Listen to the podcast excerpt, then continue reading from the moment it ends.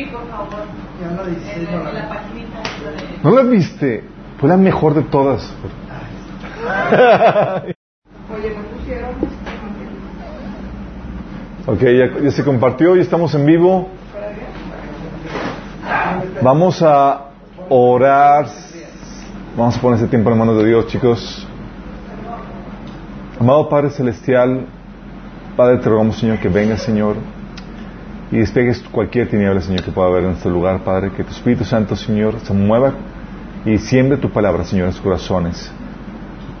Que nuestros ente- entendimientos, que nuestra mente esté clara, Señor, para recibir lo que tú quieres enseñarnos el día de hoy, Padre. Te rogamos que hables a través de mí, Padre, con claridad, con contundencia, con el poder de tu Espíritu Santo, Señor, y bendigas a todos los que estamos aquí presentes y a los que vienen en camino y los que nos están sintonizando, Padre. En el nombre de Jesús.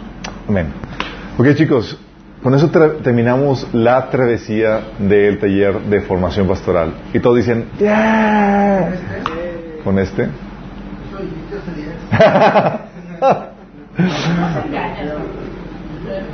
Bueno, no les aseguro nada. Puede ser que en el Inter Dios me dé algún otro tema que añadirle. Pero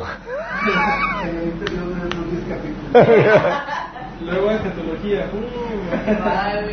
Escatología otra vez. Eh, por cierto, paréntesis.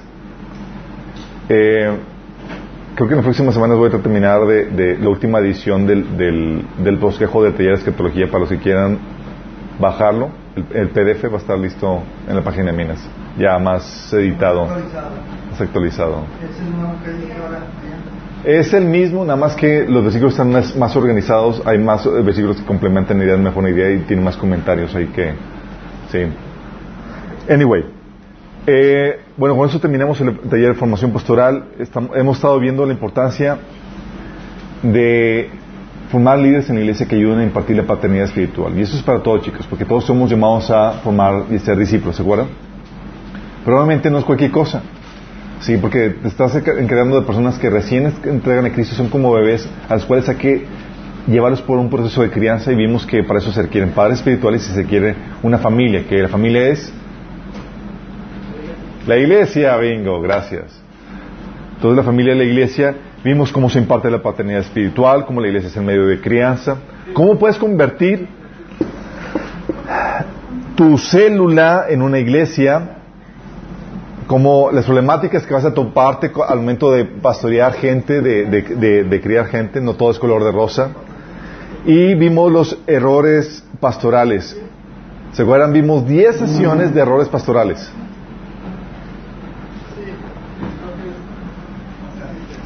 Para ya en la última jornada ver los principios de interpretación de la Biblia. ¿Sale? Hoy quiero que veamos los tipos de reuniones que, eh, que tenían la iglesia primitiva. ¿Tienen un vasito para poner aquí?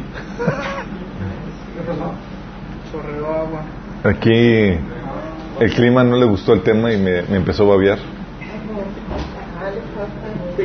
Sí, me salpicó todo. No sé, aquí, aquí le ponemos. Listo. No se preocupen chicos, estoy bien.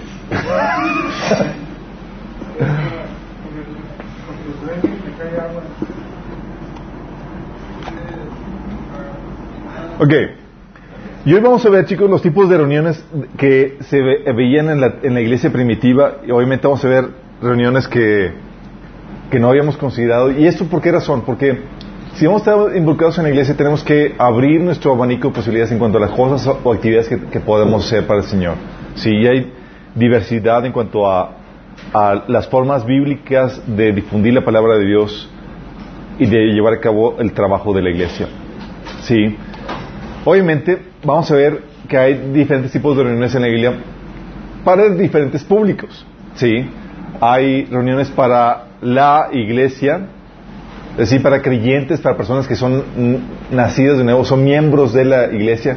Acuérdense que la iglesia, chicos, solamente es una, es una eh, organización de membresía limitada, es decir, no todos forman parte de ella.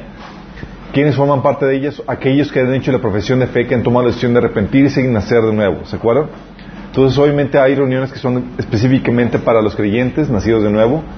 Hay reuniones para no cristianos, simpatizantes, inconversos que la iglesia tenía. ¿Se imaginan? Y también hay reuniones que son exclusivamente para los líderes. Vamos a ver qué onda con eso. Ok.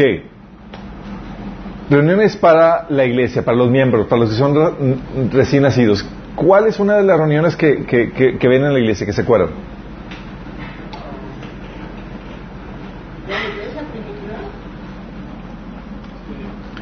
Una es la reunión básica, chicos. La reunión básica de, iglesia que, se que tenían una vez a la semana, los sábados en la noche. Que para ellos no era sábado, era domingo. Así es. Y se reunían para tener la Santa Cena. No, se reunían desde en la, en la noche, al atardecer. Sí. Pero de viernes. Del sábado. Porque todo el sábado era de adoración. Pero el viernes. ¿Por qué es lo que hacen todavía los sabadistas ahora? Acuérdense que se reunían, el, en la iglesia primitiva se reunía los sábados en la tarde que ya era domingo para ellos. Sí. Acuérdense bien eso. Entonces, esa es la reunión básica, Hechos 1, 2, habla acerca de eso también Hechos 5, Hechos 20. Dice, cuando llegó el día de Pentecostés estaban todos reunidos en el mismo lugar y de repente vino un, el, del cielo un ruido como el de una violenta ráfaga de viento y llenó toda la casa donde estaban reunidos. Y es algo aquí importante. Están reunidos puros creyentes. ¿En dónde? En una casa. ¿Sí? ¿Cuántos miembros eran aquí? Aproximadamente 120, dice el pasaje. Es la reunión más grande que se, que se tiene registrada de la iglesia primitiva, imagínense. Dice también en el versículo 46 que, que los creyentes no dejaban de reunirse en el templo ni un solo día, de casa en casa partían el pan, compartían la comida con alegría y generosidad.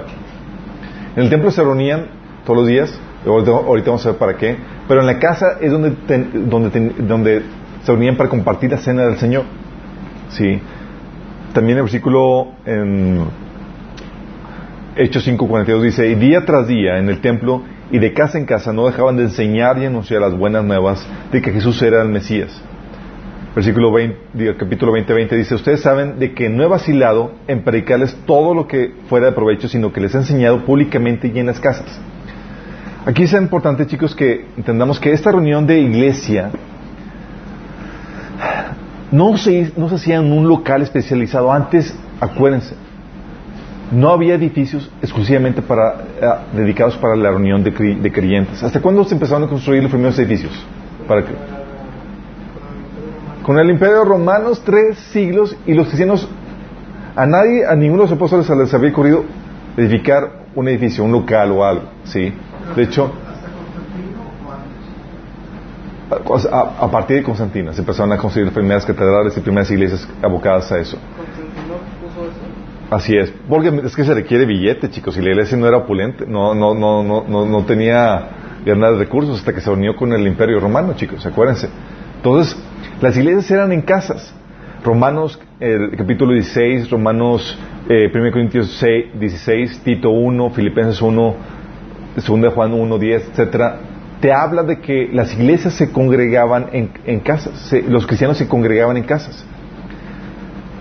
De hecho, por eso es algo que, rompe el paradigma, porque ahorita estamos tan acostumbrados a reunirnos en edificios especializados, y no que está mal, pero genera una carga económica más pesada para la iglesia, ¿sí? Porque hay que ponerle billete para mantener la renta local, la luz, etcétera, todo lo que implica la mantención de un edificio.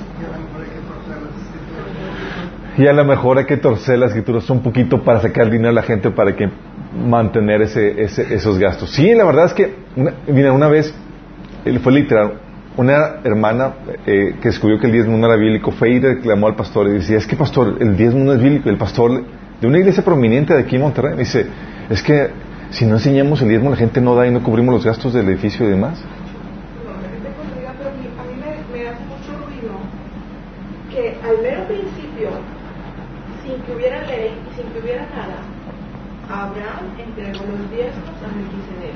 Hay una, hay una, hay una, hay una epístola donde resumidamente explicamos por qué el diezmo no se aplica. Lo hemos visto en varios talleres, en varias temáticas, incluso aquí mismo, sí, con básicos de cristianismo. ¿Por qué hizo Abraham eso? Abraham era. Ok, dice, ok, arreglando, arreglando, resolviendo, ok, viendo, viendo, ok, bien chicos, viendo el tema de Abraham. Dices, oye, Abraham diezmó, hay que hacerlo nosotros, porque debemos de andar los mismos pasos de fe que Abraham. Primera, fuera de contexto. Porque Abraham diezmó de sus bienes o del botín de guerra. El botín de guerra. Del botín de guerra. Ah, ¿Cuántas veces lo hizo? ¿Una vez o de forma... pre- Una vez. Ah, y, y si dices, oye, hay que imitar, imi- imitar a Abraham. ¿Abraham cuántas mujeres tuvo? ¿Tuvo esclavos? ¿Sí? Ah, ok. ¿Debemos imitar también eso? Entonces, ¿qué hay que imitar? ¿Sí? El diezmo solamente... Por eso no, podemos sacar fuera de contexto eso. No, podemos decir, ¿Abraham lo hizo porque era ley? No, no porque era ley. Por criterio y por decisión personal, chicos. Y lo hizo una vez. ¿Sí? Y lo hizo nada más como una ofrenda en un solo episodio. Entonces, ¿debemos dar el diezmo una sola vez? ¿Y nada más del, bo- del botín? Yo lo que siento es que nosotros, el concepto este de los diezmos es una manera de evitar una responsabilidad administrativa de agradecimiento a Dios con lo que es el diezmo. ¿Cuál es el problema de que diez veces una parte es algo que sirve para que la iglesia también funcione administrativamente y crezca el reino de Dios? Es lo que mencionamos en la epístola que está en epístolas.org. Eh, ¿El diezmo es, sigue vigente, sí o no? ¿Y por qué mencionamos Me que parece que siempre se dice que no. no es bíblico? No está bien. No, es, es incorrecto, es inmoral que un pastor enseñe el diezmo cuando no es correcto a enseñar que es una obligación del creyente diezmar para mantener o para sacar dinero a la gente para mantener el costo de la iglesia. No, pero es que a mí me parece muy, muy inadecuado que uno diga que para sacar el dinero a la gente jamás en la iglesia Cuando te enseñan que es una, que es, que es una, que es una, en la iglesia. Yo nací en iglesia y siempre que predicaron de ofrenda y siempre que predicaron de diezmo, yo lo recibí como parte de nuestra adoración y parte de nuestro compromiso. Eso es, eso es el, eso es el ideal. Pero, la- pero el pasaje que citaban era, ¿robará el hombre a Dios? Cuando no da los pues ahí dice. Así es. Ahí dice, está- por eso te digo, lo que vimos la vez pasada es la interpretación de acuerdo al contexto. ¿El diezmo para quién fue hecho, chicos? ¿Para los judíos? ¿Para qué? Para los levitas, para, Para mantener a los levitas. Para, las, ¿Los apóstoles por qué nunca pidieron diezmo? Pregunta de contexto. Sí, ya sé. Porque, ¿Por qué no? Aunque sí Porque que una carga para la iglesia. No, ¿por qué no? porque dices que no había templo. Sin embargo, yo leía. No, porque había, había templo y, los, y decirle a los, los- que los apóstoles dijeran a los judíos, a los judíos conversos, dejen de diezmar acá y ahora en la iglesia, despojando a los levitas y el templo de su manutención, hubiera sido el caos total. ¿Sí? O sea, no podían hacer eso. ¿Qué principios es- eh, puso el Señor para, para ofrendar en el Nuevo Testamento? En 2 de Corintios capítulo, la ofrenda de acuerdo a, de acuerdo que el Señor ponga en tu corazón, porque el Señor bendice el obra alegre. ¿Sirve algo que des algo al Señor si no va de acuerdo eh, por amor? No, pues No. nada, hasta puede ser el diezmo también o el 20. para- Exactamente, chicos. La problemática aquí es utilizar el texto fuera de contexto para poder sacar el dinero a la gente, haciéndole sentir que es una obligación dar un, un determinado porcentaje cuando la Biblia no dice eso. Sin embargo, prevalece la pregunta: ¿por qué Abraham dio el diezmo? O sea, No ¿qué, era qué- qué es eso, ese precedente? Porque yo lo veo como un precedente fuera de un contexto donde todavía no había ni ley, ni había templo, ni había levitas. Hay cosas que fueron, hay cosas que fueron registradas y de hecho ese asunto del diezmo que Dios le dio a, a, a Melquisedec lo explica en el, el libro de Hebreos. Sí, claro. Sí. Claro. Lo explica el libro de Hebreos. Es un tipo de Jesús. Es un tipo de Jesús, así es de donde viene ese sorte de Jesús. Entonces, o sea, ese precedente existe. Así y, es. Y, y curiosamente, el diezmo, como un concepto que Abraham da a Melquisedec, no lo vamos a poder borrar de la Biblia porque nos incomoda. No, para nada, pero hay que darle la interpretación correcta. Sí. O sea, no podemos sacar... Pero no me has contestado. O sea, ¿por qué el diezmo? Ok, si dices hoy que hay que darle el diezmo al sacerdote Melquisedec. ¿Quiénes son los sacerdotes Melquisedec aquí, chicos? Los pastores. No, todos los cristianos. Somos reyes sacerdotes y nosotros somos sacerdotes de acuerdo al orden de Melquisedec. Ok, entonces nosotros deberíamos de recibir diezmo. Por eso te digo, el contexto aquí es lo que, lo que reina. Te, te- te invito a que leas el, el- la epístola de el diezmo, sí, vigente, en www.epistolas.org. Ahí se explica perfectamente. No estamos diciendo que la gente no diezme, sí.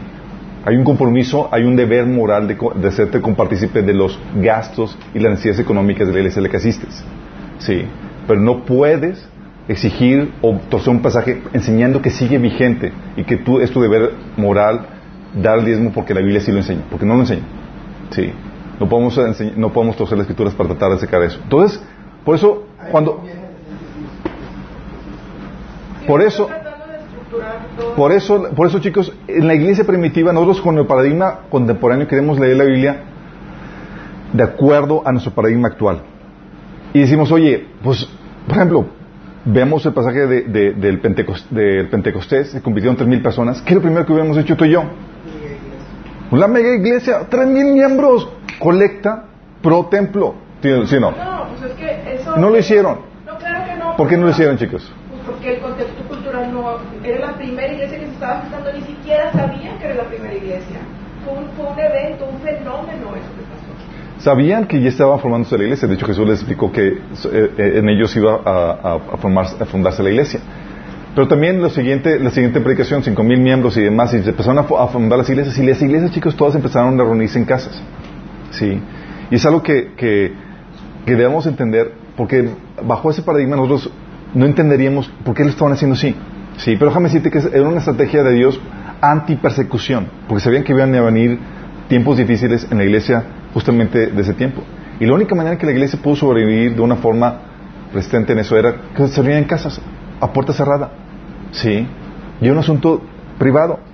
Los líderes eh, y, el- y los líderes de cada, de, de- cada, de cada casa eran los ancianos, los obispos que mencionan la Biblia que estaban ahí pastoreando a la iglesia, como vienen en Hechos 14, 23. Y esa reunión de iglesias, chicos, era solamente para creyentes. Contrario a como se ve, os enseño hoy en día, de que, ah, a invi- quieres compartir el evangelio a alguien, ¿qué haces? ¿Quieres invitarlo a la iglesia? Y no que esté mal, sí. Pero debes entender que la congregación era ideada para miembros que eran ya convertidos, sí. Las personas que venían y no creyentes eran en plan de invitados, sí, nada más. Y eran, obviamente, solo para creyentes, eran reuniones periódicas. Ahí es donde celebraba la Santa Cena. Obviamente había abusos ver, eh, llegó en lo que se ordenaba cómo debía verse la Santa Cena. ¿Qué abusos se encontraban, en la- recuerdan, en la, Biblia? Oye, se- imagínense, llegaban a la Santa Cena y uno se abarrozaba y dejaba sin comer a, a otros y otros se, se levantaban todo el vino. Imagínense. Y por esa actitud irreverente ante la Santa Cena, algunos enfermos, otros muertos y otros débiles. Qué heavy, ¿no?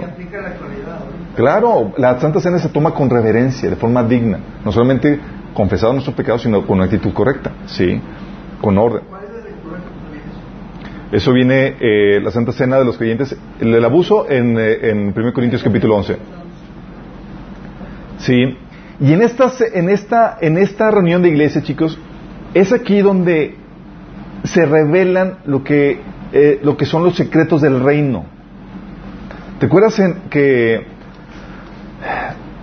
Jesús le hablaba a, la- a las, a las multitudes y qué les hablaba? ¿Se acuerdan? ¿Cómo les hablaba? En parábolas. En parábolas. De forma cifrada. ¿Por qué? Para que oyendo no oigan. Para que no entuvieran. Para, Para que no entendieran. para que preguntaran. Para que no entendieran y que los interesados fueran y preguntaran. ¿Cuántos interesados había? unos dos. Unos dos a los que preguntaban y llevan, ah, a ustedes les he revelado los secretos del reino. Sí. Y ahí, en esa, en ese aquí en esa comunidad de creyentes donde se revelan los secretos del reino. Es a los creyentes, a los que han decidido meterse con Dios en serio y no ser de, lo- de los que están buscando ser entretenidos. ¿Sí? Y, por ejemplo, en Judas 1.12 menciona que parte de, esta iglesia, aparte de que era una reunión en casa, con, con el liderazgo establecido por los, eh, eh, en, en la forma de ancianos, sino que había convivencia. No era una iglesia tipo misa donde vas, entras, sales y ya fui y ya cumplí. No, era te metes con la gente, la gente te conoce y hay tiempo de convivencia donde todos pueden conocerse mutuamente y platicar. ¿Sí? Era muy importante eso. ¿Por qué, por qué es importante eso, chicos? Eh, Para que te pastoree y también porque es importante. Hay gente que, que, que- que todavía tiene la mentalidad católica de que voy a la iglesia y voy eh, a cumplir con mi deber ante Dios y llegan a la congregación, eh, tienen el culto y ya salen como sin, sin que... para fraternizar. como dices. Es importante porque la iglesia se convierte en la familia con la cual tú creces y tu caminar cristiano requiere de otros cristianos con los cuales tú puedas compartir las cargas, dificultades y problemáticas que inevitablemente vas a encontrarte en tu caminar cristiano. O sea, caminar cristiano solo es imposible. Requerimos de otros miembros. Y necesitas gente que te conozca y con el cual tú puedas convivir y, llevar a cabo ese, caminar, ese andar. ¿Sí? ¿Se acuerdan? Vimos el sábado antepasado el tema de cuida tu salvación y habíamos platicado de cómo Dios, cómo la, gente, la salvación, la eternidad de, otras personas depende de nosotros, en el sentido de, si no les compartes, no son salvos. Y si no los pastoreas, se pueden desviar y no permanecen en la salvación. O sea, requiere de nuestro trabajo de evangelismo y nuestro trabajo de pastoreo, no solamente por parte de los líderes, sino de forma corporativa. El autor de Hebreos decía, cuídense unos a otros, que no haya ninguno que se aparte ¿sí? y descuide esta salvación tan grande que hemos recibido. O sea, porque se puede hacer, entonces tenemos que cuidarnos mutuamente. ¿Sí? Entonces es parte de ese, de ese propósito, la unión de la iglesia. El propósito de la iglesia es llevar a los santos a madurez para que cumplan su propósito, su ministerio, como viene Efesios 4.12. ¿Cuál es el propósito de los líderes? ¿Desatar? Tu ministerio de los de ustedes. Sí, prepararte para, para la chamba. Sí. Y obviamente crear la iglesia, la red de apoyo, una familia con la cual tú puedas eh, crecer en tu caminar cristiano, como viene Hebreos 12:15, que dice, asegúrense de que nadie deje de alcanzar la gracia de Dios. O sea, cuidémonos unos a otros para que no dejemos de alcanzar la gracia de Dios. Y cuando está hablando de la gracia de Dios, está hablando de esa salvación. ¿Sí? Entonces, esta es la reunión básica. Oye, quiero hacer algo para el Señor, la reunión de iglesia, puedo hacerlo. ¿Qué requieres? ¿Quieres un local? No, no requieres un local. ¿Qué requieres? Una casa, un lugar y dos o más creyentes. Dice ahí donde está ahí dos o más, ahí está el Señor. Hay gente que me dice, oye, es que no me vinieron dos. Genial, fue el Señor Jesús. y es lo importante, chicos. A veces nos deslumbramos con la cantidad cuando, no, cuando ignoramos que es la calidad. El Señor está entre nosotros y debemos de reconocer su presencia en medio nuestro. Sí. Pero también, bueno, está la reunión de iglesia, está también la reunión de oración, que es otra, aquí no lo puse, déjenme. Sorry, chicos. Se me pasó. Spoiler.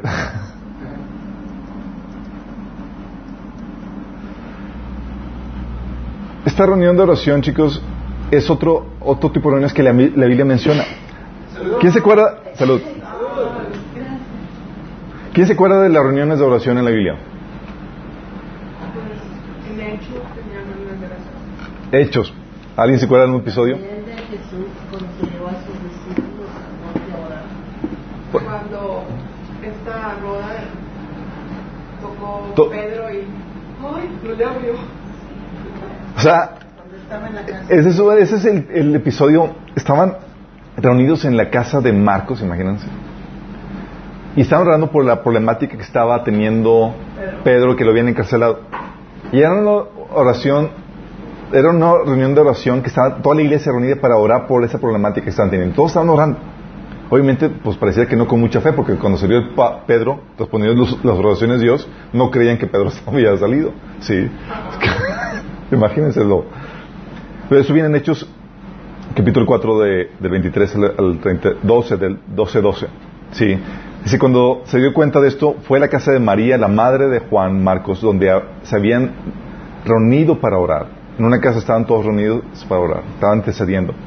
También, de hecho, los apóstoles mencionan que ellos, como líderes, ¿sabes qué? Se apartaban para, para orar ellos, como líderes. Ellos decían en Hechos 6, 4, cuando los estaban acusando de que no estaban cumpliendo con atender bien a las viudas que estaban necesitadas. Decían que no está bien que ellos se dejen de predicar la palabra y de dedicarse a la oración. Dice, así nosotros nos dedicaremos de lleno a la oración y al ministerio de la palabra.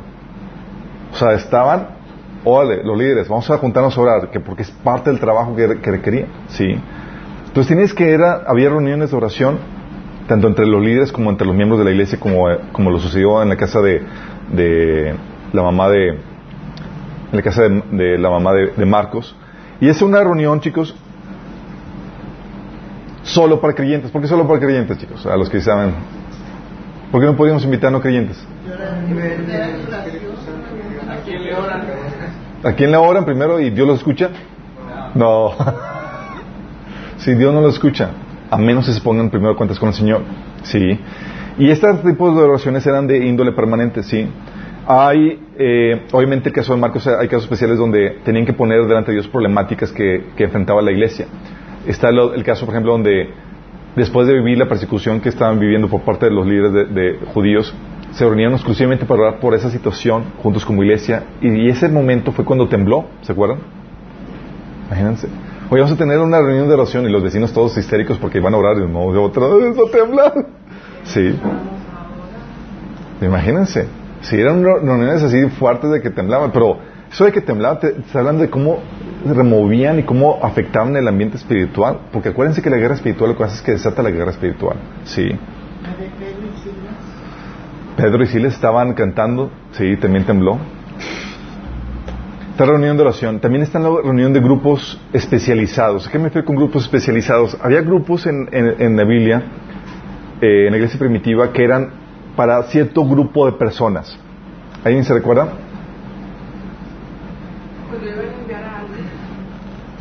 Ese es el grupo de, líder- de- de líderes, sí, pero no, casi no al lado de lo de los líderes. ¿Mande? No. Había grupos, por ejemplo, de puras mujeres. La reunión de mujeres, sí. Había reunión de mujeres que eran grupos especializados.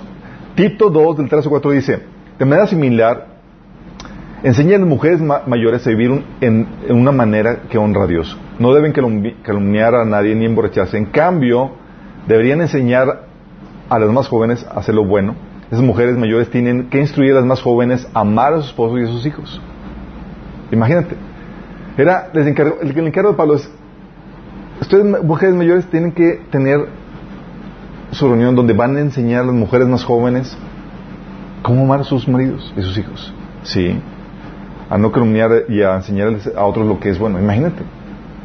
Obviamente eran reuniones especializadas para enseñar a las mujeres. No ibas a ir ahí como tú como varón de colado para ver qué estaban enseñando. Eran especialmente abocadas a ellos. Era dirigido por mujeres eh, ancianas, que podría referirse pastoras, y trataban temas y problemáticas de mujeres eh, normales, pero tratados por, por, por ancianas que ya tenían experiencia y tenían el, el, el- el expertise para poder ayudar a las más jóvenes. Porque déjame decirles, las mujeres el trabajo de, de, de, de esposa y demás tiene su grado de complejidad, sí. Y recibir la mayor ayuda posible y hacerlo de manera excelente que agrada a Dios era todo un reto. Y, y en estas temáticas es lo que abordaban las, las reuniones de mujeres. Imagínate cómo ayudar a las mujeres jóvenes Eran los consejos que Pablo le daba a Tito para que hiciera su- para dirigir a, a- a las iglesias, sí. Y eso habla de que hablaban incluso incluso cosas cuando habla de que deben instruir las mujeres más jóvenes a amar a sus esposos y a sus hijos, está hablando de cómo llevar en la práctica, cómo dirigir sus hogares de forma correcta. O sea, incluso tocaban en la iglesia asuntos domésticos, sí, como ser no sé, no, sé si la despensa, digo, no sé cómo se manejaban en ese entonces, pero sí, la, la- la comida, etcétera, cuidar a los niños, etcétera, todos esos tips, ¿no? Eh, ¿Ustedes creen que habían también reuniones de jóvenes?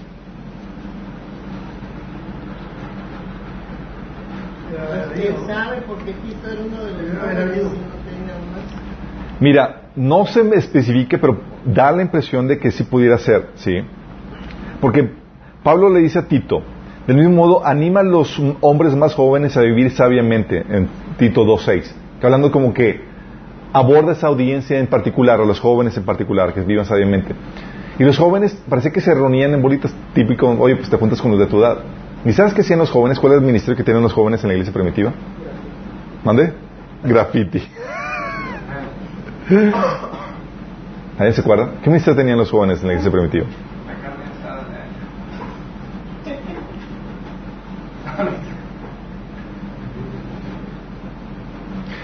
Ellos eran, eran los que enterraban a los muertos, chicos. ¿Te acuerdas del caso de Ananías y Zafira? ¿Te acuerdas en el caso de An- An- Ananía- Ananías y Zafira? Sí. Sí, que, oye, le mintieron al Señor, y pff, cayeron muertos. Y dice, entonces se acercaron los más jóvenes, se envolvieron el cuerpo y se lo llevaron y le dieron sepultura. ¿Quiénes fueron? Los jóvenes. O sea, no sé si porque estaban más fuertes o tenían más tiempo libre, pero el chiste es que estaban ahí listos para, para servir en la iglesia lo que necesitaba, ¿sí? De hecho dice también en versículo 10, cuando llegó la esposa y también murió, dice, en ese mismo momento ella cayó muerta a los pies de Pedro, entonces entraron los jóvenes y al verla muerta se la llevaron y le dieron sepultura al lado de su esposo. Jótelas. Parece mentira. Que se, que se digan, pero qué iniciativa. Nadie les dijo, ah, bueno, órale. Sí. Qué liderazgo también de parte de los jóvenes. Pero se nota que, te- que se, que agrupaban entre ellos y se juntaban entre ellos. Y, y Pablo le decía a Timoteo que abordara ese grupo de jóvenes y que les enseñara. Sí. Entonces había grupos de jóvenes.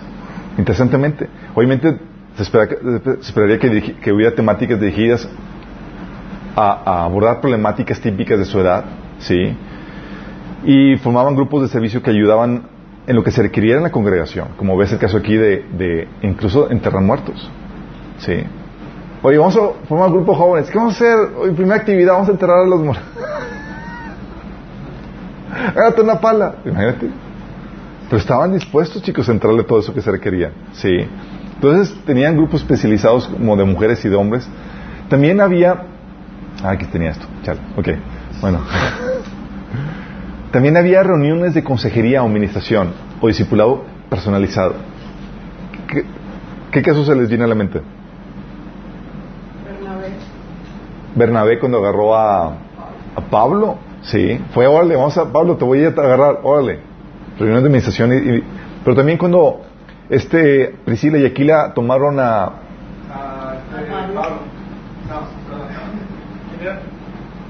A Pablo se juntaron las, las, A, a, a, a, a Apolo. Apolos, gracias, vengo, ve. Sí que él empezó, Apolos empezó a hablar valientemente en la sinagoga. Al oírlo, Priscila y Aquila lo tomaron a su cargo y le explicaron con mayor precisión el camino del Señor. Nada más se mete, es, me fascina esto.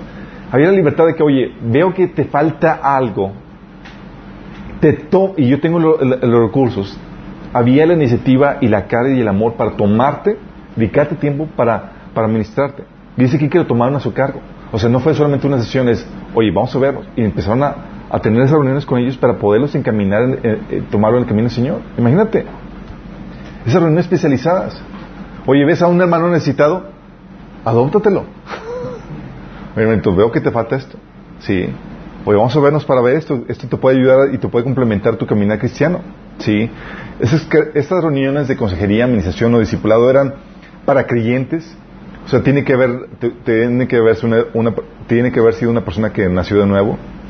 Y eh, también es una reunión más personal limitada a, a la persona, a las personas necesitadas, porque estás abocando a una necesidad en particular de esa persona, digo, de, de- que detectaste en esa persona. Y también son temporales. Por ejemplo, Apolos lo tomaron por tiempo completo. No, es más, te ayudo en esta, en esta necesidad que tienes, la suplo y bye. ¿Sí me explico? Era temporal. Sí. Y era por abordar problemáticas o tratar temas que dicha persona requiere. Entonces tú puedes tener hoy la iniciativa de, oye hermano, veo que te falta esto, vamos a vernos.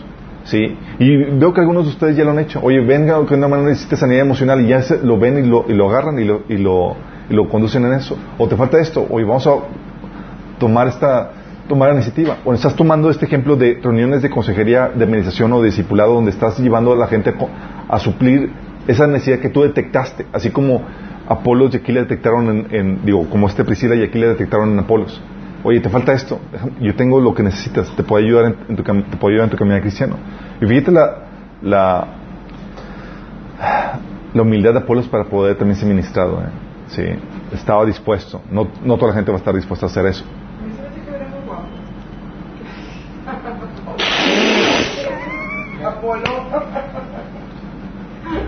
me hace que era muy guapo. Apolo. ¿Dónde dice? Siempre. Que te Una percepción femenina.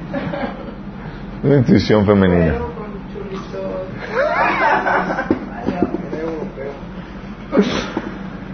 El otro tipo de reuniones que ves en la Biblia, chicos, son las reuniones de misericordia. o repartición de ayudas. Había y se daba en la iglesia. Sí, era lo que se conocía como la distribución diaria de alimentos. Y te ibas a la iglesia y te daban de comer. De grapa. Sí, Hechos 6 del 1 6 veces este episodio dice, en aquellos días al aumentar el número de discípulos se quejaron los judíos de habla griega contra los de habla aramea de que sus viudas eran des- desatendidas en la distribución diaria de alimentos. ¿Se cada cuándo distribuían alimentos? ¿Te imaginas? No, pues con esos gastos, chicos, ni con qué completas para el templo. Era o alimentas a la gente o, o mantienes un, un, un edificio. Sí, dice. Así que los doce reunieron a toda la comunidad de, discípul- de discípulos y les dijeron: No está bien que nosotros, los apóstoles, descuidemos el ministerio de la palabra de Dios para servir las mesas. Hermanos, escogen entre ustedes a siete hombres de buena reputación, llenos del espíritu y de sabiduría, para encargarles esta responsabilidad. Así nosotros nos dedicaremos de lleno a la oración y al ministerio de la palabra. Esta propuesta agradó a toda la asamblea. Escogieron a Esteban, hombre lleno de fe y del Espíritu Santo, y a Felipe, a Prócoro, a Nicanor, a Timón, a Permenas a- y a Nicolás, y un prosélito de Antioquía.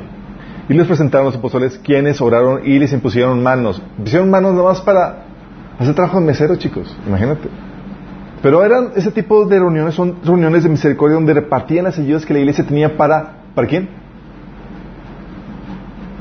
Los necesitados. Para los pobres.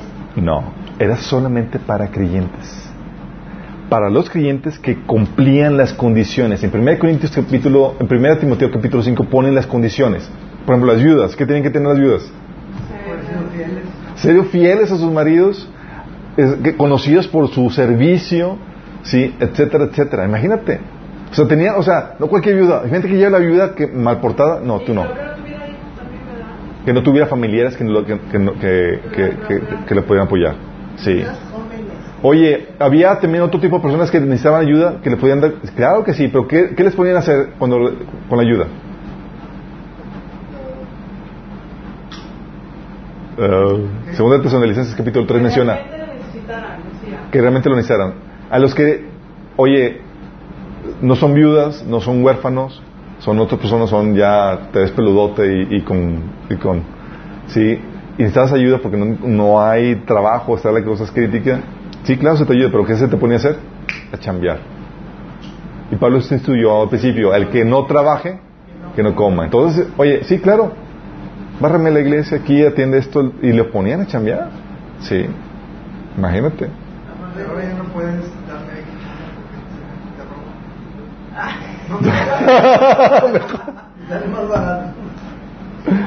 Sí, qué fuerte, ¿no? Y se distribuye la, la- se- en esas reuniones de misericordia es donde se distribuye la ayuda. Se sirven alimentos, se entregan despensas, etcétera. Ahorita, gracias a Dios por la, por la prosperidad que Dios, dado, Dios ha dado a, la iglesia y demás, la ayuda la buscamos fuera de la iglesia y lo utilizamos también para compartir el evangelio. Pero son tipos de reuniones que la Biblia mencionaba. Reuniones donde vamos a juntarnos para poder compartir los alimentos o la ayuda que necesita gente que está necesitada. ¿Sale? Entonces, reuniones de misericordia, que es lo que hace en la iglesia. También, ¿había congresos o seminarios, chicos? Congresos en la Biblia. Sí, o reuniones de testimonio. Sí. A ver, congreso en la Biblia. ¿Sabes qué significa congreso? Es cuando viene un predicador de fuera y, y tiene reuniones Hasta las 3 de la mañana. así para sacarle todo lo que puedas a ese predicador. Pablo. Con Pablo. Sí. Es que Desde el piso. Oye, llega Pablo a la ciudad, chicos, un congreso se me lo arman, órale, y seguramente los jóvenes que también enterraron muertos, órale, a juntar y a, a hacer la difusión.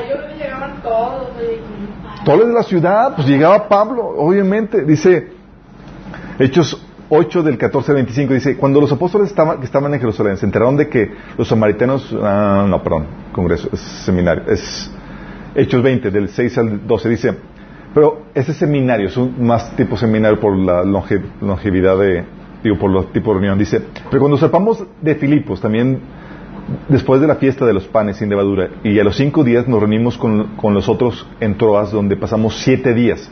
¿Cuántos días du- duró el seminario? Siete días. El primer día de la semana nos reunimos para partir el pan. Cuando iba a salir como iba a salir al día siguiente, eh, Pablo estuvo hablando a los creyentes y prolongó su discurso hasta la medianoche. O sea, todo el día, chicos. ¿Se imaginan? Hijos de maestro, no sé. Dice, en el cuarto, en el, en el cuarto del piso superior donde estaban reunidos había muchas lámparas. Un joven llamado Eutico, imprudente, salvaje, que estaba al lado de la ventana, sí, que estaba sentado en una ventana comenzó a dormirse mientras Pablo alargaba su discurso. Cuando se quedó profundamente, como se quedó profundamente dormido, se cayó des- desde el tercer piso y lo recogieron muerto. Chicos, se cancela el seminario. Ya, se casa. no, para nada la intensidad de Pablo. Órale, ora por él y lo resucita. Y le pregunta, ¿en qué te quedaste?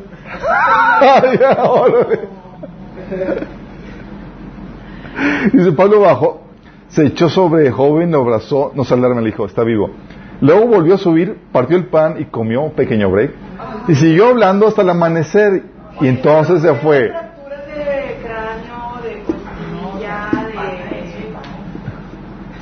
No sé, dice, O sea, seguramente si tuvo una cosa de esas. Pues del tercer piso y que haya caído muerto, como la de la, la yoga que cayó, que se rompió 111 huesos, 110 huesos. que- sí, bueno, Oye, ese es un seminario, chicos, donde agarras a una persona y te lo succionas así para sacarle todo provecho. También había lo que, lo que fue un congreso, congreso apostólico internacional.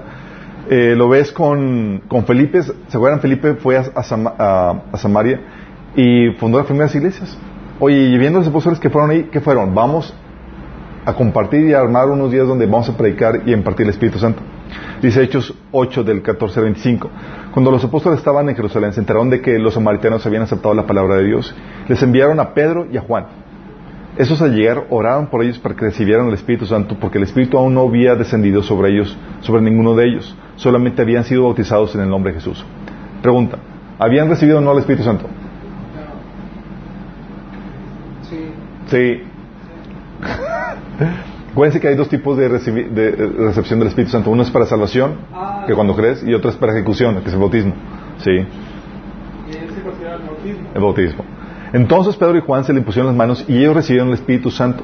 Y al ver Simón que mediante la imposición de, los, de las manos de los apóstoles se daba el Espíritu Santo, les ofreció dinero. Una ofrenda. Oye, Pedrito. Y les pidió, denme también a mí ese poder para que todos a, a- quienes yo les imponga las manos reciban el Espíritu Santo. Y le dijo Pedro, que tu dinero perezca contigo. Tómala. Imagínate que te ofrezcan una buena lana, pero sabía que, no era lo correcto. Si no tienes, dice, que tu dinero parezca contigo porque intentaste comprar el don de Dios con dinero. No tienes arte, parte, eh, arte ni parte en este asunto porque no eres íntegro delante de Dios. Por eso arrepiéntete de tu maldad y ruega al Señor. Tal vez te perdone de haber tenido esa mala intención. Y veo que vas camino a la amargura y a la esclavitud del pecado. Ruegan, rueguen al Señor por mí, respondió Simón, para que no me suceda nada de lo que han, de lo que han dicho. Después de testificar y proclamar la palabra del Señor, Pedro y Juan se pusieron en camino de vuelta a Jerusalén y de paso predicaron el evangelio, el evangelio en muchas poblaciones de samaritanos. Entonces, este es un tipo de congreso, chicos, donde va, estoy unos días contigo y te estoy compartiendo y ministrando a, la congregación. ¿Sí? También era lo que había reuniones de, de especialmente de testimonios. ¿Sí? En donde se reunían para compartir las novedades de lo que lo que, lo que se hace aquí en las iglesias. A veces llegan testimonios, por ejemplo, el ministerio de Benecer y demás que llegan a la iglesia y llegan a compartir lo, lo que Dios está haciendo por medio de esos testimonios, de su, de su ministerio, perdón. Hechos 4.23 dice, por ejemplo, al quedar libres, Pedro y Juan volvieron a los suyos y les relataron todo lo que, lo que les habían dicho los jefes de los sacerdotes y los ancianos. Hoy vamos a reunirnos para dar- darles ese reporte. O Hechos 15.3 que dice, enviados por la iglesia, Pedro y Bernabé al pasar por Fenicia y Samaria contaron cómo se habían convertido los gentiles. Estas noticias llenaron de alegría a todos los creyentes. O sea, aprovecharon. Imagínate, la escena de donde llega Pablo y Bernabé y la iglesia sabe y le dice Pablo, tenemos testimonio. Contacto a la iglesia. Noche de testimonio, chicos. Órale. Y a reportar todas las maravillas que Dios ha hecho. Sí. Y no eran reuniones de predica, eran reuniones solamente para compartir todo lo que Dios ha hecho, las aventuras que Dios les había dado. Sí. Esos, estos congresos, seminarios o, reuniones de testimonio eran por predicadores foráneos o para, para abordar temas especiales. Era para, era para tratar de enseñar una temática, un testimonio especial y aprovechar la presencia de algún predicador foráneo. No estaba la gente, no eran parte eh, eh, de, de esa congregación, sino venían de fuera. Y son por breve tiempo, o sea, caducan, ¿sí? Y no hay responsabilidad pastoral, no es como que vengo a pastorearte y a ocuparme de ti eso. Ya tienes un pastor asignado, vengo simplemente a enriquecerte con lo que sí me ha dado. ¿Sale? Son congresos, seminarios o reuniones de testimonio. Pero también en la Biblia menciona que hay reuniones para no cristianos, o para simpatizantes o inconversos. ¿Dónde se reunían los cristianos? ¿Dónde tenían los, los cristianos las reuniones para los inconversos o simpatizantes? Por 10 puntos. En el atrio, en el templo. ¿Sí?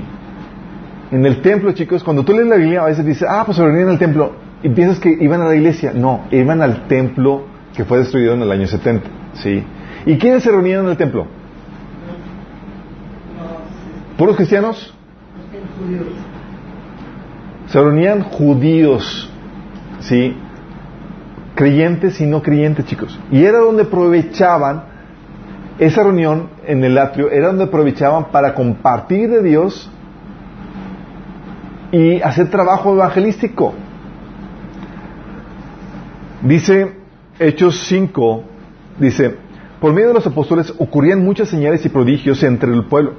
Y todos los creyentes se reunían de común acuerdo en el pórtico de Salomón. ¿Dónde se reunían? Era una parte del templo, chicos. Ahí se reunían los creyentes, era como que grupito. ¿Y para qué se reunían? ¿Para qué se reunían ahí? Para hacer trabajo evangelístico. ¿Sí? De hecho, ¿se acuerdan cuando, cuando a- apresaron a, Pedro y el ángel lo liberó? ¿Se acuerdan? ¿Qué les dijo el ángel? Muy mal, los dejaron atrapar. Se dejaron atrapar. Más a usar lo siguiente. No, fíjate lo que dice. Vayan, les dijo, preséntense en el templo y comuniquen al pueblo todo este mensaje de vida. O sea, los puso a chambear. ¿A dónde? Al templo. Conforme a lo que habían oído, al amanecer entraron en el templo y se pusieron a enseñar. Cuando llegaron, el sumo sacerdote y sus partidarios convocaron al consejo, es decir, a la asamblea general de los ancianos de Israel, y mandaron traer de la cárcel a los apóstoles. ¿Y qué creen? Estaban afuera. Estaban compartiendo. Y dice ahí en Hechos 3 del eh, 13, dice, día tras día en el templo y en las casas no dejaban de enseñar y anunciar las buenas nuevas de que Jesús era el Mesías. ¿Dónde anunciaban que Jesús era las buenas nuevas de que Jesús era el Mesías? En el templo. Y en las casas enseñaban, chicos. Sí. El templo era la reunión que tenían los cristianos para los simpatizantes e inconversos. ¿Y por qué el templo? Porque era de. ¿Por qué en el templo? Porque era ahí va gente que estaba buscando a Dios. Una, era un, una- era un lugar público donde podía cualquiera entrar. Sí. Y era un lugar perfecto para poder enseñar acerca de- del Mesías. ¿Me explico? De hecho, era lo que Jesús hacía. Jesús aprovechaba, no, predicaba en el templo, pero no solo en el templo, en espacios abiertos. Dice, por ejemplo, en Mateo 13, del 1 al, ah, del 1 al 3, del 1 al 11, dice, ese mismo día salió Jesús de la casa y se sentó junto al lago. Era tal la multitud que se reunió para verlo que él tuvo que subir a una barca donde se sentó mientras toda la gente estaba de pie a la orilla. Imagínate. Y les dijo en parábolas un montón de cosas. Empezó a predicar así en parábolas. Entonces, a las multitudes les hablaba cosas, a la multitud les hablaba cosas que eran lechita, así como diluida para, para, que pudieran, para que pudieran exponerse a algo de la palabra de Dios. Pregunta, ¿a la multitud les enseñaban los secretos del reino? No. ¿Los apóstoles enseñaban a las multitudes los secretos del reino? No. Era trabajo evangelístico. Pablo, ¿dónde se reunía para compartir cuando iba, cuando iba a, a hacer su trabajo misionero? No había templo en, en esos lugares. ¿Dónde se reunía? No.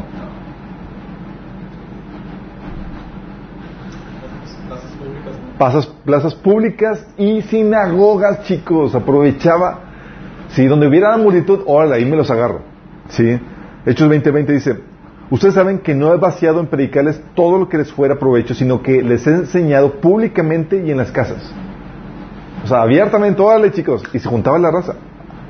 Eran muchos tiempos, obviamente. No había tele, no había eh, Netflix, no había radio. Era la gente, para pasar el rato, iba afuera.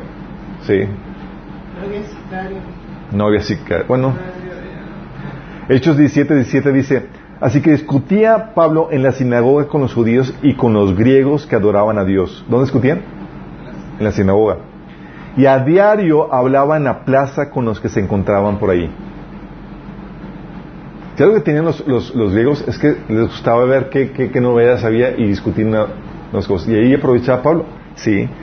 Hechos 13, de 5 y versículo 44 dice, al llegar a Salamina predicaron la palabra de Dios en la sinagoga de los judíos. También tenían también a Juan como ayudante. Juan era Juan Marcos. Dice, al siguiente sábado casi toda la ciudad se congregó para oír la palabra del Señor. ¿Dónde se congregó? En la sinagoga. Porque ahí también compartían, aprovechaban. Acuérdense que en la sinagoga leían los escritos y luego preguntaba al judío, por ejemplo, el, jefe de la sinagoga, ¿alguien tiene alguna palabra de exhortación? ¿Y quién crees que levantaba la mano? Pablo. Yo, yo, yo, yo, yo. y órale. Y aprovechaba y agarraba el micrófono, ¿sí?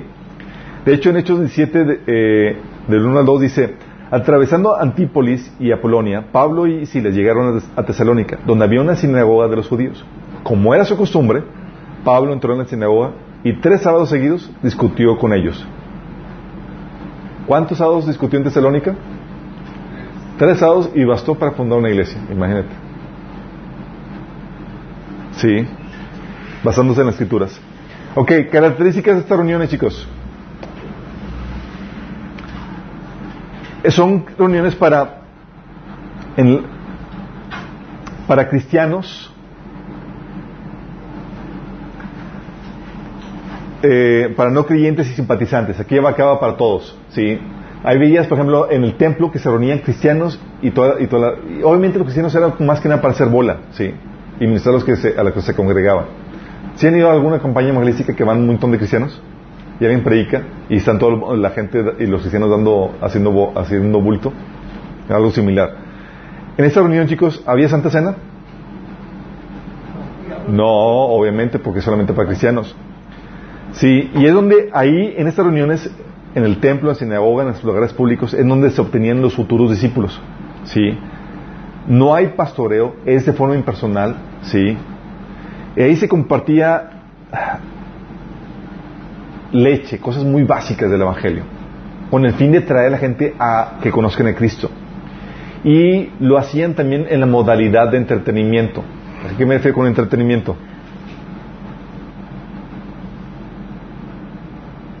Por ejemplo, la gente, las multitudes que seguían a Jesús lo seguían por Milagros. Por los milagros, era como que vamos a ver milagros, pues no hay nada que hacer, pues vamos a ver aquí algo chido, ¿no? Decía, mucha gente lo seguía porque veían las, las señales milagrosas que hacían los enfermos. El show. O versículo 26, ¿sabes? Decía, Pablo, Jesús le decía en, el en Juan 6, 26, ciertamente les aseguro que ustedes me buscan no porque, eh, no porque han visto señales, sino porque comieron pan hasta llenarse. O sea, pan y circo. Entonces, era tipo modalidad de entretenimiento donde te entretengo y te doy aquí un nochecito para ganar tu atención y compartir tu mensaje de vida. ¿Me explico?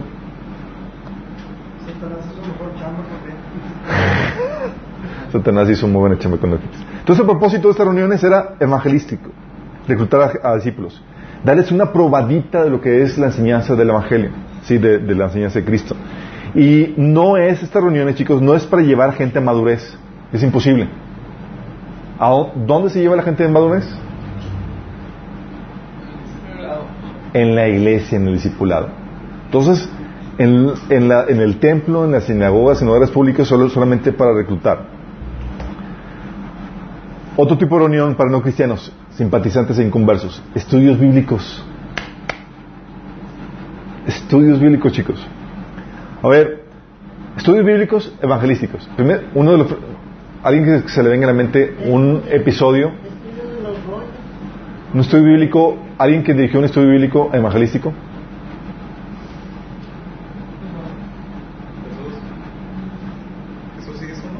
No.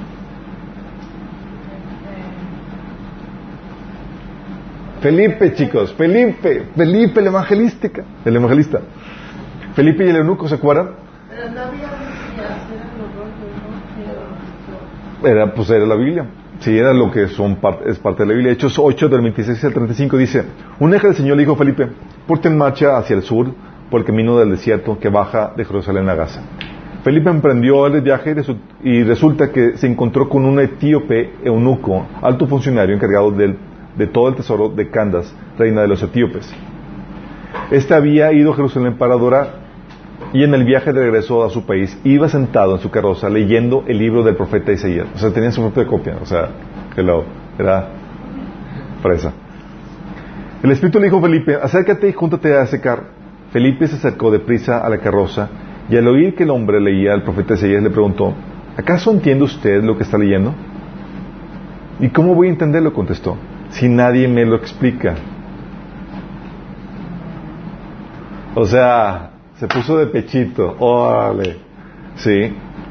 Y así algunos estudiantes, estudiantes compañeros suyos, chicos, también. Entonces, pero yo no sé eso. Ah, yo sí sé. No le entiendo, pero sí. Yo con... No. Recomiendo a este amigo. ¿Cómo que yo conozco a alguien que sé? Por algo están aquí, chicos. Dice, así que invitó a Felipe a subir y a sentarse con él. El pasaje de la escritura que estaba leyendo era la siguiente. Como oveja fue llevado al matadero y como cordero que enmudece ante su trasquilador, ni siquiera abrió su boca. Lo humillaron y no le hicieron justicia. ¿Quién describirá su descendencia? Porque su vida fue arrancada de la tierra. Díganme usted, por favor, ¿de quién habla aquí el profeta? ¿De sí mismo o de algún otro? Le preguntó el eunuco Felipe. Entonces Felipe, comenzando con ese mismo pasaje de la escritura, le anunció las buenas nuevas acerca de Jesús. Wow. Comenzando con ese, o sea, chiquitos, prepárate porque vamos a navegar por toda la Biblia. Órale. Y empezó a jalar. Sí. Y aprovechó un estudio bíblico para compartirle a un alto funcionario del gobierno de Etiopía. De, ¿de dónde? De Etiopía. De, sí, de Etiopía. De Candace. Sí, de Candace, que era la reina. Ah, ¿Qué otro pasaje vemos? Era, por ejemplo, Pablo y Bernabé con los interesados en Antioquía de Pisidia. Dice en Hechos 13:42. Al salir ellos de la sinagoga, los invitaron a que el siguiente sábado les hablaran más acerca de estas cosas. ¿Qué crees que hicieron el siguiente sábado? Un estudio bíblico, donde aprovecharon para profundizar en eso. Sí. Pero ya Felipe y sus cuatro hijas eran evangelistas. Sus cuatro hijas eran profetas. Pablo y Silas también con los de Berea, ¿se acuerdan? Fíjate lo que dice en Hechos 17 del 10 al 12. Tan pronto como se hizo de noche, los hermanos enviaron a Pablo y Silas a Berea, quienes al llegar se dirigieron a la sinagoga de los judíos. Estos eran de, sentimientos más nobles que, los, de Tesalónica, de modo que recibieron el mensaje con toda avidez y dice, todos los días examinaban las escrituras para ver si era verdad lo que se les anunciaba. ¿Cuánto, cuánto duró el estudio bíblico, chicos? ¿Cu- cu- ca- cuánto- ¿Cada cuándo se hacía el estudio bíblico que estaba dirigiendo Pablo? Todos los días, chicos. ¿Están interesados? Mañana estudio bíblico. Dice, muchos de los judíos creyeron y también hubo un buen número de griegos, incluso mujeres distinguidas y no pocos hombres. No imagínate, del estudio bíblico que Pablo hizo en Berea, se fundó la iglesia Berea. ¿Se dan cuenta? Un estudio bíblico para, otro caso de, de Pablo dirigiendo estudios bíblicos fue al final de Hechos, cuando estaba en Roma, ¿se acuerdan? Dice ahí que durante dos años completos permaneció Pablo en la casa que tenía alquilada y recibía todo el que iba a verlo y predicaba el reino de Dios y enseñaba acerca del Señor Jesucristo sin impedimento y sin temor alguno. O sea, la gente iba a su casa para estudiar, para estudiar las escrituras con Pablo. Y él, por medio de, del estudio de la Biblia, les eh, demostraba a todos quién era, que Jesús era el Mesías. Entonces, estos estudios bíblicos, chicos, ¿qué car- características tenían? Era para inconversos sus simpatizantes. Era un estudio bíblico para llevarte que conozcas que Jesús realmente es el Mesías que la Biblia, que las Biblias, que las Escrituras testifican. Sí. Eran por lo mismo temas evangelísticos. Era para llevar a la gente a conocer a Cristo. Y son por tiempo limitado. Te llevo a que veas con en las Escrituras que Jesús es el Mesías de la forma más clara posible y te llevo a que tomes una decisión. Los aceptas o los rechazas y de ahí partimos y se forma la iglesia o te damos avión. ¿Sí? Propósito entonces era llevar el conocimiento de Cristo a la gente por medio del estudio de la Biblia y convertirlos en, en iglesia. O sea, transformar el grupo de estudio bíblico en iglesia. Por ejemplo, el, grupo estudio bíblico que estaban teniendo los de Berea se convirtió en qué creen, chicos? En iglesia. Entonces se convirtieron, se convirtieron en Cristo. y dijeron, ok, chicos, y oficialmente se una iglesia. Ahora vamos a reunirnos para empezar a discipularlos. Sí, qué fuerte, ¿no? Entonces, estudios bíblicos. Es algo, bueno, vamos a ver al final que, que es parte de lo que pueden hacer. También había campañas evangelísticas. A ver, un- una campaña evangelística en el Nuevo Testamento. No es cuando lo de los peces y los panes. Los viajes que hacía Ah. Pablo, las diferentes ciudades. Pues eso de que se ponía en las plazas, ¿no? Cuando se ponían las plazas. Pero realmente las campañas evangelísticas había, van acompañadas de sanidades, milagros y demás. Tienes caso de Felipe, con Samaria. Hechos 8, de 4 al 8, que dice, los que se habían dispersado predicaban la palabra por donde quiera que iban. Felipe bajó a una ciudad de Samaria y les anunciaba el Mesías. Al oír a Felipe y ver las señales milagrosas que realizaba, mucha gente se reunía y todos prestaban atención a su mensaje. O sea, eran campañas evangelísticas, chicos, de así de espontáneas. Órale, vamos a compartirles y fluía el Espíritu con sanidades y milagros. ¿sí? De muchos endemoniados, los espíritus malignos salían dando alaridos y un gran número de, par- de paralíticos y cojos quedaban sanos. Y aquella ciudad se llenó de alegría. ¿Te imaginas la campaña evangelística? Cojos, sanando, milagros, endemoniados, libres y, Felipe compartiendo el, el evangelio. Heavy, sí.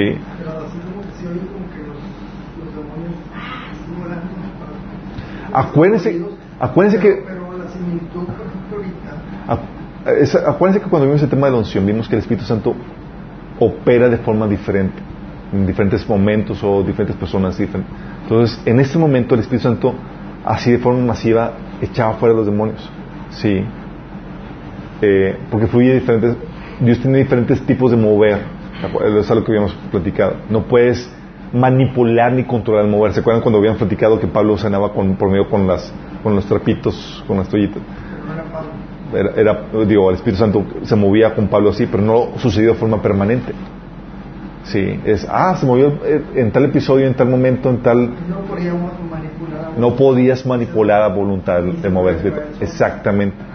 Por eso también el Señor nos enseña principios para que podamos realizar la liberación de forma permanente. Pero es en base a principios, sí. Y por eso también enseña Dios la ciencia para que podamos sanar de forma permanente, no solamente... Sí. De hecho, hay, un, hay, un hay un- una predicación que hablamos acerca de los peligros de los milagros. ¿Sí? Porque los milagros, Dios no los hace, gracias a Dios, no lo hace de forma permanente para incentivar el desarrollo de la ciencia y el conocimiento, para poder aplicar y conocer los principios de Dios que regulan la, la- la tierra. Caso de Pablo, también una campaña evangelística. Hechos 16, 13 dice, el sábado salimos a las afueras de la ciudad y fuimos por la orilla del río, donde espe- esperamos encontrar un lugar de oración. Nos sentamos y pusimos, nos, compusimos a- nos pusimos a conversar con las mujeres que se habían reunido. O la campaña evangelística entre las mujeres que lavaban la ropa ahí en el río. Sale. O también en Hechos 17, de, 17 al 22 dice, Así que discutían en la sinagoga con los judíos y con los griegos que adoraban a Dios y a diario hablaban en la plaza con los que se encontraban por ahí. ¿Te fijas la intensidad de Pablo? Todos los días, hoy le vamos a compartir el Evangelio. ¿Dónde? En la plaza, vengan, síganme. Y los sábados, ¿vamos a descansar a Pablo? No, vamos a compartir en la, sinagoga. Eh, de hecho, llegó a, a compartir en el, lo que es en el Areópago, es el lugar donde se reunían, dice, Pablo, de pie ante el concilio, les dirigió las siguientes palabras. Hombres de Atenas, veo que ustedes son muy religiosos en todo sentido. Y empecé a compartirles. ¡Órale! Y se agarró, ¿se acuerdan de un altar a un Dios No conocido? ¡Órale! Se aprovechó y examinó todo. y, ¿Es altar al Dios no conocido? Ese es el mío.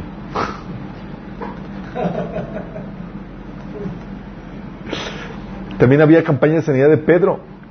¿Se acuerdan? Pedro en Hechos 5 del 15 al 16 dice, era tal la multitud de hombres y mujeres que hasta sacaban a los enfermos a las plazas y los ponían en camillas para que al pasar Pedro, por lo menos su sombra cayera sobre alguno de ellos. ¿Por qué?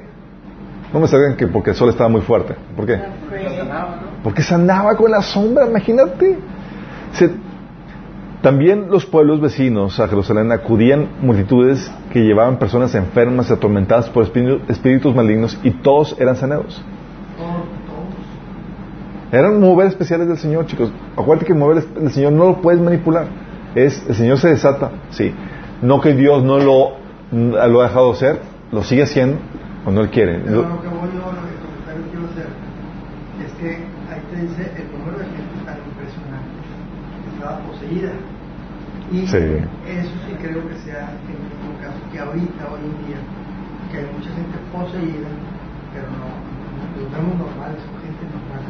Mira, si a- eh, los números de gente poseída no han disminuido, sí, nada más están muy bien disimulados.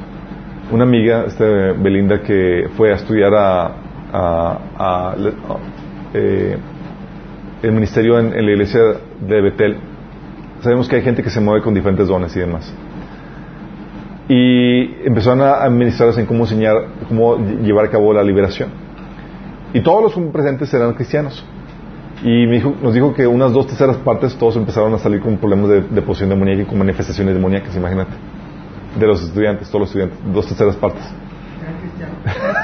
Sí. Entonces uno por acá, otro por acá, y ella así como que, ay, y, y yo como, a ver si no se va a manifestar uno por aquí. Por eso, chicos, el taller de liberación es muy importante y es para cristianos, porque tú tienes que cerrar puertas que puedas a- pudiste haber abierto para actividad demoníaca en tu vida, sí.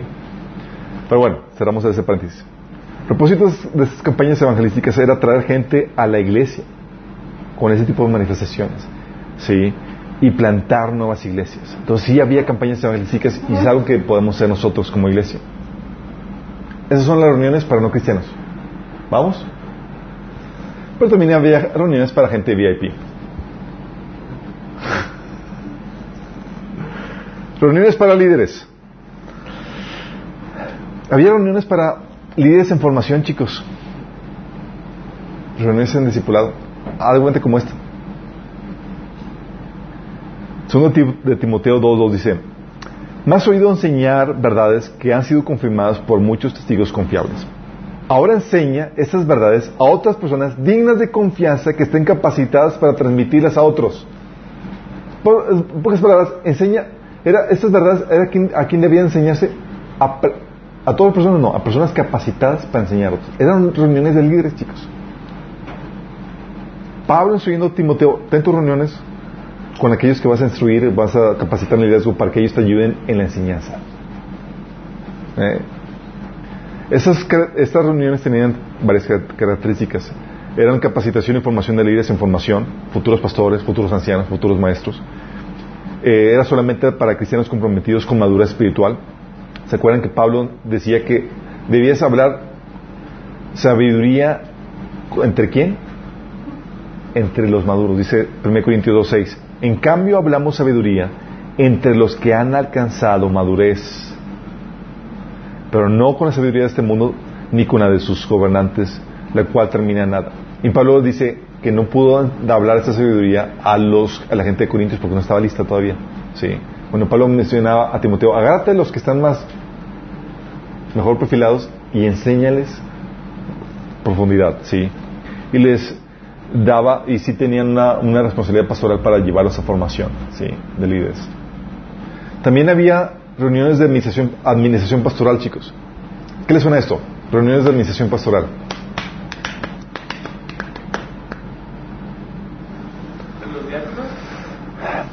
Eran reuniones entre los ancianos para discutir las problemáticas entre las iglesias que cada uno estaba teniendo.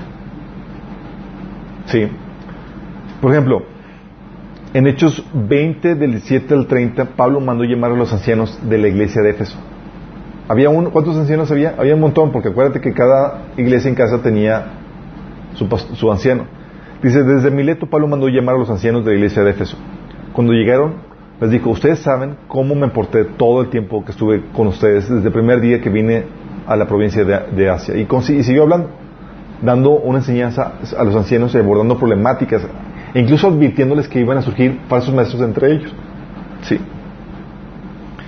Hechos 21 del 17 al 25 ves otro, otro caso de, de administración pastoral. Dice, cuando llegamos a Jerusalén, los creyentes nos recibieron calurosamente.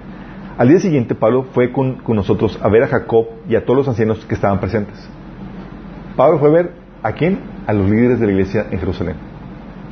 Después de saludarlos, Pablo, Pablo les relató lo que Dios había hecho entre los gentiles por medio de su ministerio. Al oírlo, alabaron a Dios. Luego le dijeron a Pablo, ya ves hermano, cuántos miles de judíos han creído y todos ellos siguen aferrados a la ley. Ahora bien, han oído decir que tú enseñas que se aparten de Moisés todos los judíos que viven en Jerusalén, en- entre los gentiles. Le recomiendas que no se circu- circunciden a sus hijos ni vivan según nuestras costumbres. ¿Qué vamos a hacer? Esta reunión estaban hablando de, de- de los avances de lo que estaba, de los ministerios que estaban teniendo cada quien y cómo resolver problemáticas en esos ministerios, chicos. Es como, oye, vamos a juntarnos, ¿tienes un grupo? ¿Tienes un grupo? Vamos a juntarnos para ver avances y problemáticas que estamos teniendo para poder presentar solución y orar por esas problemáticas.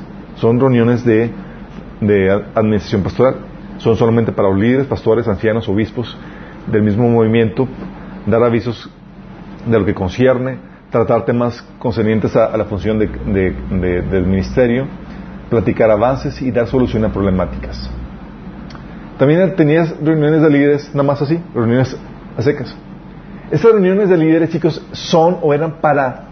¿Para qué crees? Para ministrar a los líderes. También, también los líderes tienen que recibir, chicos. Sí. Por ejemplo, en Hechos 13 del 1 al 3 ves una reunión para líderes. Dice, en la iglesia de Antioquía había profetas y maestros. Digo, eran profetas y maestros Bernabé, Simeón, apodado el Negro. No era... No se sentían mal por eso. Lucio de Sirene, Mananén, que se había criado con Herodes el tetrarca y Saulo. Mientras ayunaban y participaban en el culto Señor, el Espíritu Santo dijo, apártenme ahora a Bernabé y a Saulo para el trabajo que les he llamado. Así que después de ayunar, orar e imponer las manos, lo despidieron. Era reunión de líderes, chicos, donde estaban ministrando juntos al Señor. Sí. Estas reuniones, chicos, son enfocadas para ministrar a los líderes. Los líderes típicamente están ahí puestos para dar a la, a la- a la- iglesia, pero también hay reuniones donde es para ministrar a los líderes. De hecho, Jesús es lo que hacía con nuestros apóstoles. Después de mandarlos predicar y a, y a que ministrar, echar fuera demonios y compartir el evangelio, ¿sabes qué hacía Jesús? Tenía su reunión de líderes para ministrarlos, para que descansaran, para que tuvieran un tiempo de refrigerio. Dice Marcos 6:31. Entonces Jesús les dijo, vayamos solos a un lugar tranquilo para descansar un rato. Fíjate. Lo dijo porque había tanta gente que iba y venía y Jesús y sus apóstoles no tenían tiempo ni para comer. ¿Te das cuenta? Y son reuniones para ministrar juntos a Dios, para, buscar dirección, para ser ministrados, o sea, para ser refrescados, para orar unos para otros y también para comisionar a los líderes. ¿sí? Y por último tenemos los concilios, chicos. ¿Qué se, les, qué se les figura que son los concilios? ¿Acuerdos?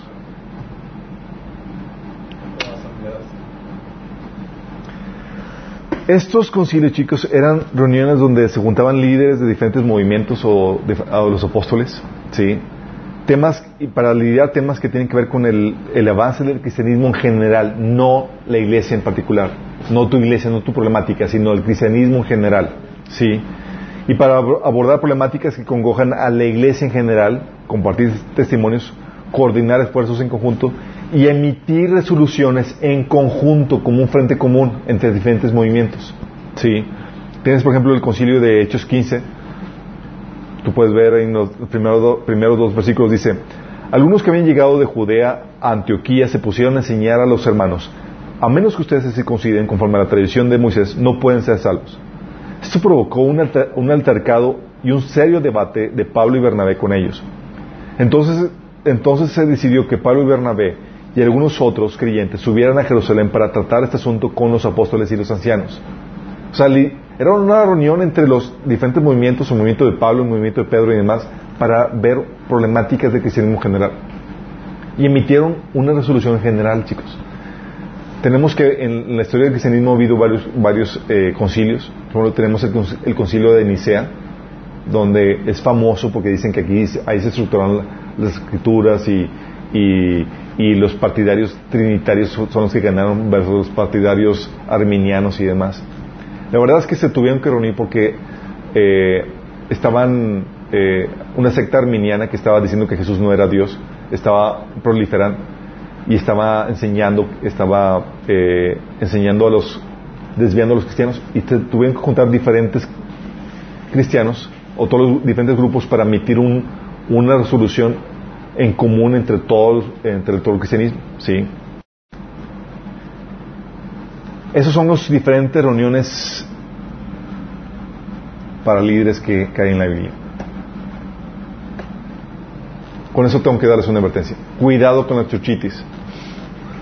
Inflamación en todas las actividades. No es como que te doy esta reunión, esta idea de reuniones para que las hagas todas en la iglesia, chicos. Es que ah, tenemos que tener un grupo de jóvenes y otro grupo de, mujeres y tenemos que tener esto y que tenemos que- todo. No, no, no. chicos. Es para que, conforme la dirección de nos más se nos acomode a la dirección de- del Espíritu Santo en nuestras vidas, sí. No es para que apliques todo, sí. Pero sin embargo, nos da ideas para lo que tú puedes hacer para comenzar para, para servir al Señor, sí. Porque la idea, chicos, es ponerlos a trabajar, sí. Y dices, oye, pero yo no soy, yo no sé mucho, pero sabes algo.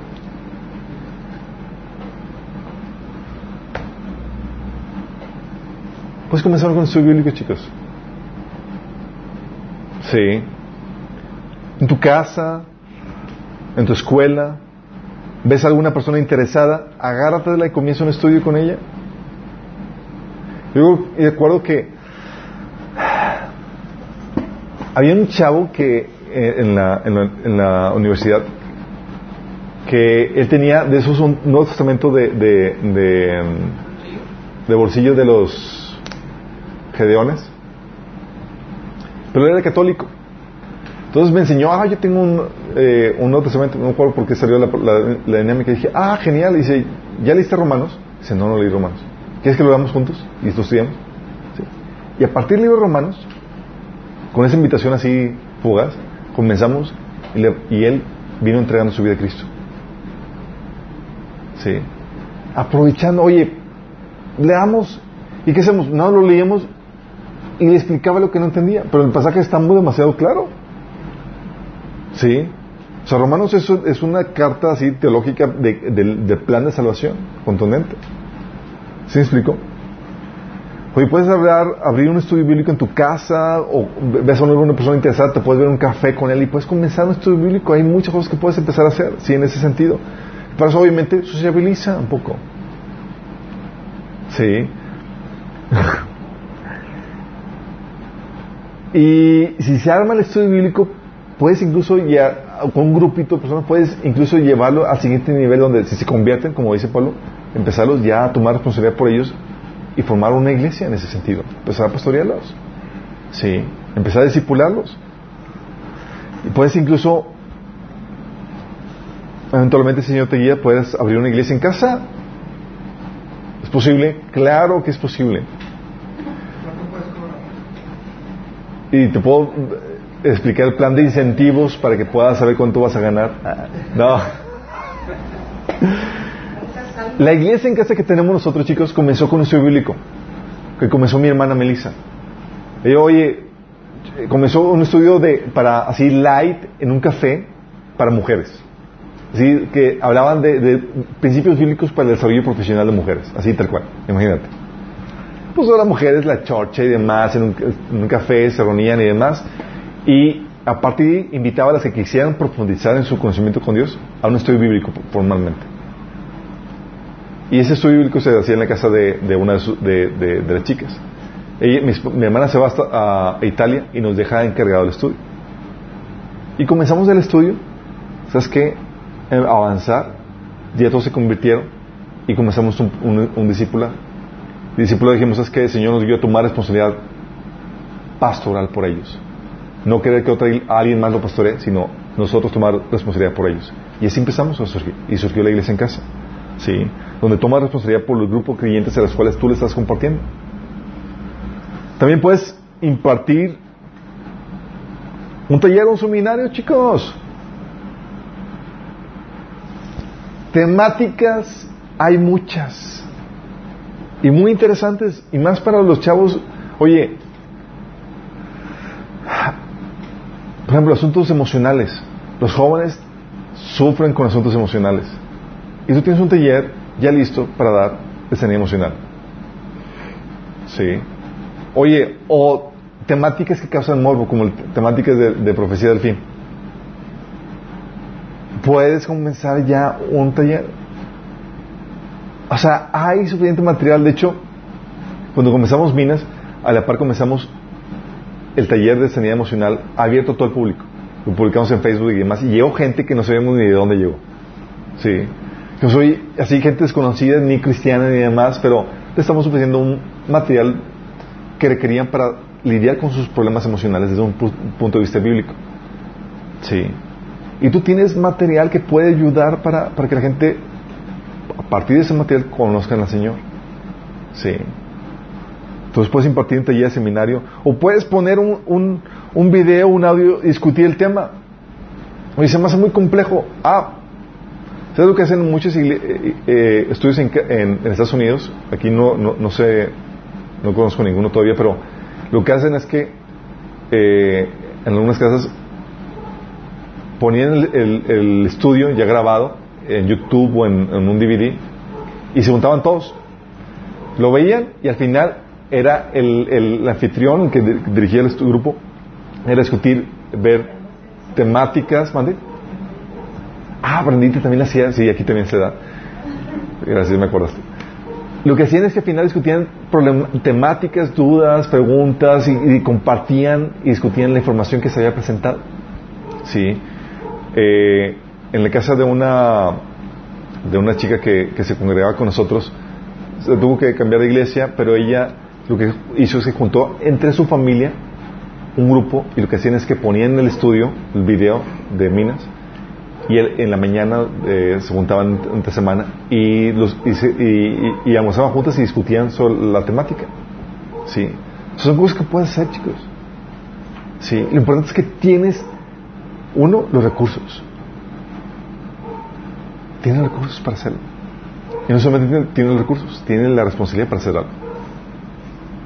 Sí. Y también puedes comenzar un discipulado, reunir- comenzar una reunión para formación de líderes. Aquí es donde yo soy un discipulado, sí. Adóptate a un hermano, brother. Alguien ya convertido. Hay mucho cristiano que anda comiendo nada más lechita. No tiene alimento sólido. Puedes adop- adoptar a un hermano a quien quieres ayudar a crecer y llevarlos a tu nivel, a lo que tú has recibido, a lo que tú has crecido. Aunque no sean de tu iglesia. De hecho, pues aquí tienes el ejemplo. Muchos de aquí no son de mi iglesia. Y aquí estamos. Porque somos el cuerpo. Tú puedes adoptar a un hermano y puedes ayudar a crecer. ¿Sí? También puedes tener reuniones de administración. Oye, hay algún hermano que le falta algo. Así como Priscila y Aquila agarraron a Apolos. Órale, te péscatelo. Oye, brother, me veo que te falta esto, estás atendiendo con esta, esta problemática. Vamos a vernos para ver esta temática. Y puedes abordar y puedes ministrarte al, al hermano que, que detectaste esa, esa, esa carencia para que, la- para que supla esa carencia. Lo importante aquí es que tengas la iniciativa, que tengas la compasión o el interés por el hermano para poder ayudarlo. Sí. Y también puedes te- juntarte con otros hermanos que ya tienen grupos. Por ejemplo, aquí hay varios que tienen grupos en, escuelas. Juntarse para ver una reunión de administración pastoral, oye, ¿qué, qué problemática están viendo? ¿Cómo pueden mejorar su trabajo de, de, estu- de- de impartir estudio bíblico y ayudar a los que están compartiendo la palabra para que crezcan mejor? O sea, puedes juntarte con aquellos otros líderes que están sirviendo a Dios juntamente contigo. Sí. Compartir las cargas, las problemáticas, las frustraciones y orar uno- unos por otros. Estas son ideas, chicos, con lo que tienes para comenzar. La idea es que se pongan a chambear. ¿Por qué? Porque la mejor forma de... La mejor forma de que se te quede grabado todo lo que hemos visto, lo que has aprendido, es impartiendo. Es algo que les, le, decía a Elías. Oye, Elías, porque iba a comenzar un estudio, dice, oye, pero no sé, la mejor forma de amalgamar lo que tú has estado recibiendo. Entonces, si tienes la oportunidad, chicos, o sea, no, de- no- esperes que se te dé automáticamente, búscalas. Sí. Oye, hay chavos en la escuela que se interesan por ocultismo. Tú tienes la contraparte. También mística acá, locochona, versión cristiana. Péscatelos. Oye, ves que uno está sufriendo emocionalmente. Oye, tengo un taller que te puedo ayudar. te lo- nos vemos para darlo. Sí. Tienes con qué. Oye, no sé todo. Miren, chicos, nadie sabe todo, pero el material está ahí. E incluso yo tengo que hacer lo mismo. Antes de venir a dar el material, tengo que yo estudiarlo. Sí. Es algo que también tienen que hacer ustedes. Ah. Quizás está el bosquejo y están los pasajes y demás. Sí. Pero el chiste es que puedan hacer lo mismo, chicos. Que podamos compartir lo que hemos recibido. Que podamos presentarnos delante de Dios con las manos llenas. Que puedas decir de los que dicen que te dio el Señor dos talentos, que pues sí, Señor, multipliqué lo que me diste y aquí tienes el doble. Sí. Vamos a ver dos temáticas más los próximos dos martes que son necesarias para ya terminar esto, pero pero no son de formación pastoral. Ah. Hoy terminamos formación pastoral. Vamos a terminar con una oración, ¿sale? Amado Padre Celestial, te alabamos, te bendecimos, te damos gracias, Padre, porque, Señor, tú nos llevas a nuevos niveles, Padre. Porque nuestro caminar contigo no... Hay varios niveles, Señor, y que tú nos retas a avanzar hasta llegar a la altura de Cristo, Señor. Padre, que podamos ser esos líderes espirituales, esos padres espirituales, Señor, que puedan llevar a otras personas que están en tinieblas a tu luz admirable. Que puedan ministrar y pastorear a esos que están comenzando hasta que lleguen a tu altura, Señor. Que podamos, Señor, dar de lo mucho que nos has dado, Padre. Padre, reconocemos que todo lo que hemos estado recibiendo en estos últimos días y meses, semanas, Señor, de ti y tu palabra, es para dar, Señor. Señor, y hoy asumimos nuestra responsabilidad, Señor, para compartir y llevar tu mensaje, Señor, tu respuesta a más personas, Padre. Que lo que hemos recibido se pueda activar en nuestras vidas, Señor, para bendición de muchos. Te lo pedimos en nombre de Jesús. Amén.